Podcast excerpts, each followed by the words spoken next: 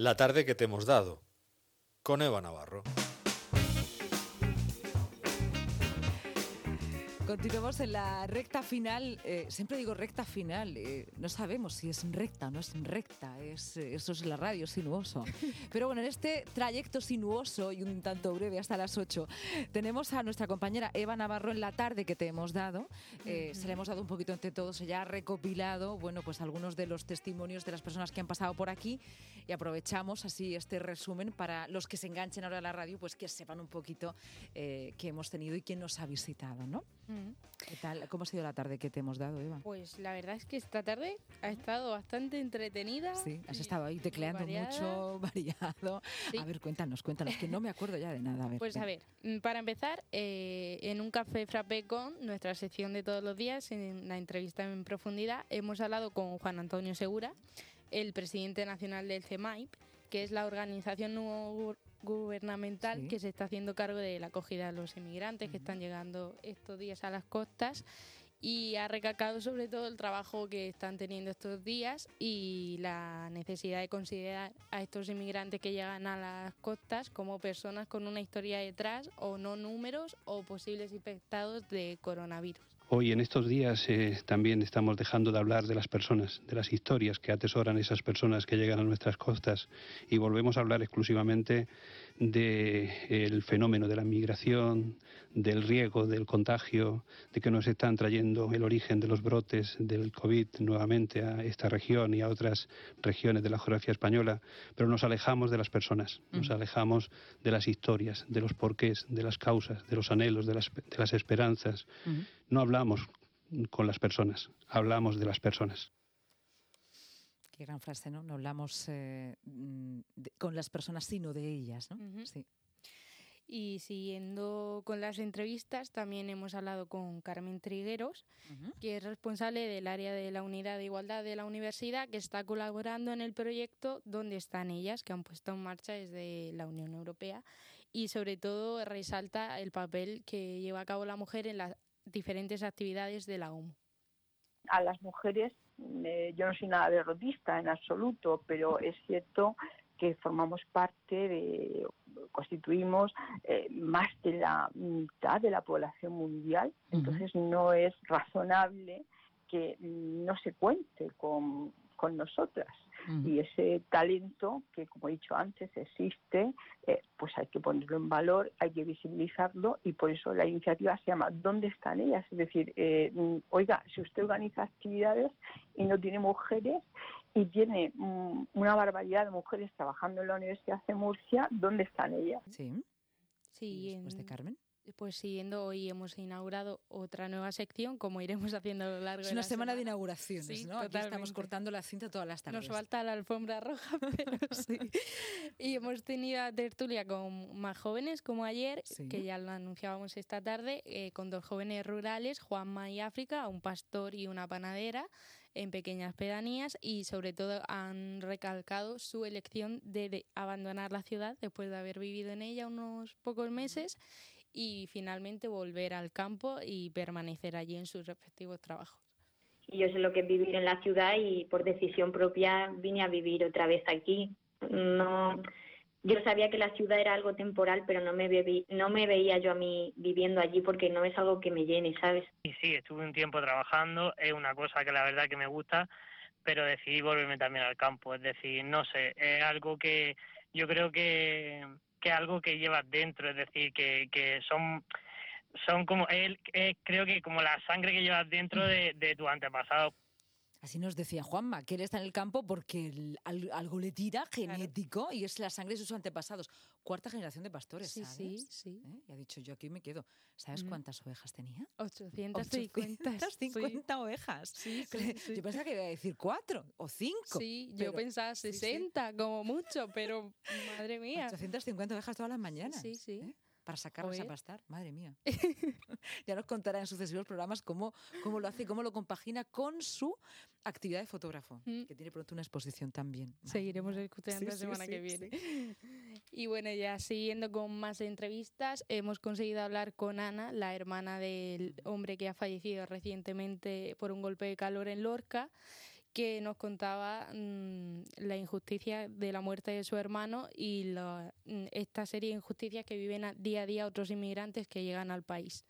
La muerte de mi hermano no puede quedar en vano porque es la historia que se repite de muchos inmigrantes que venimos aquí a trabajar, pero no tenemos, no, no, no venimos a morir de esta manera tan horrible que murió mi hermano y que lo hayan dejado tirado ahí y que haya sufrido muchas humillaciones porque él sufrió, él me contó muchas cosas que, que llorábamos juntos por teléfono.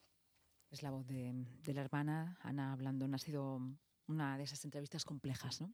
A flor de piel, em, que, bueno, eh, importante trasladarlas hasta la radio. Luego hemos conocido posteriormente también que el sindicato UGT eh, va a asesorar y se va a personar en esta causa. Sí, Cuéntanos. Y ya después de Ana, eh, bueno, entre medias de Ana, eh, estábamos hablando con Jerónimo, que nos hacía unas recomendaciones literarias para el verano y el tiempo libre que vamos a tener sobre todo ahora para los tiempos de coronavirus, a la gente que le da miedo salir o que está confinada. ¿Qué estamos escuchando, Eva? Estamos escuchando una música típica de Estocolmo, que es eh, la ciudad donde se ambienta la primera novela que ha mencionado Jerónimo, que es 1793, del autor Niklas Nat Ostdag. Sí, no es fácil de pronunciar. No, ¿eh? Es, Jerónimo lo pronuncia ¿eh? perfectamente, que es Nicolás Día y Noche. Él ha tenido más tiempo para ensayar que yo.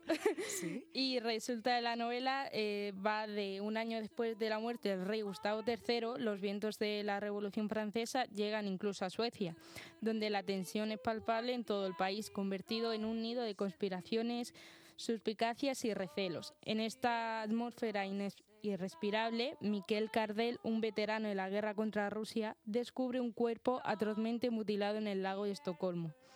Un abogado tuberculoso, el sagaz e incorruptible Cecil Wynne, se hace cargo de las pesquisas, pero el tiempo apremia, su salud es precaria y la monarquía hace aguas y las revueltas están a la orden del día. Y entonces ambos protagonistas se ven inversos en intentar averiguar quién ha matado a este señor y juntos se enfrentarán al mal y a la corrupción que anidan en la sociedad sueca de, esa, época, de esa época del siglo XVIII. Es una de las grandes recomendaciones que nos ha hecho Jerónimo Tristante, eh, que inauguramos hoy esa sección de miradas, aprender mm. a leer, a mirar según sus recomendaciones. ¿eh? Siempre vamos a ir de mano de un experto durante toda la semana y avanzo que son expertos especialistas ¿eh? los que tendremos los próximos días. A ver.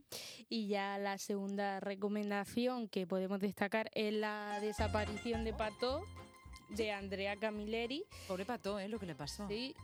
cuéntanos en, Viata el 21 de marzo de 1890, durante la representación de la Pasión de Cristo, al ser Viernes Santo, el contable Antonio Pato, director de la sede local del Banco de Trinacria, funcionario irreprochable, marido integrísimo y padre de dos niños, además de apreciado Judas en la antedicha representación, tal y como estaba en el guion, se precipitó al término de la obra eh, por el escotillón preparado para abrirse con maravillosa verosimilitud, pero ya no volvió a aparecer, para luego regresar a su habitual papel de ciudadano modelo. Entonces no se sabe exactamente qué pasó con Pato. Desapareció, se ha muerto, se ha escondido. Hay que leer.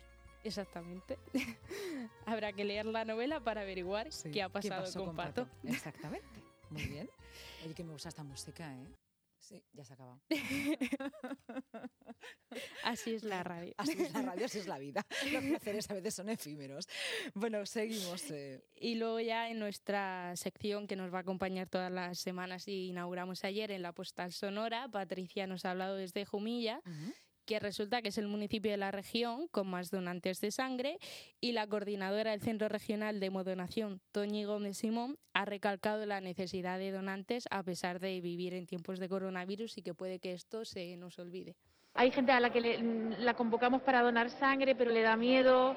Eh, no tenemos eh, bueno, pues la accesibilidad mm, tanto a municipios como a centros eh, sanitarios que teníamos en condiciones normales y bueno, las reservas están bajando de manera peligrosa. Eh, la demanda en los hospitales cada vez es más alta porque se siguen haciendo cirugías, no solamente cirugías, trasplantes, sino lo que es el día a día de los enfermos oncológicos y hematológicos que necesitan esas transfusiones a diario.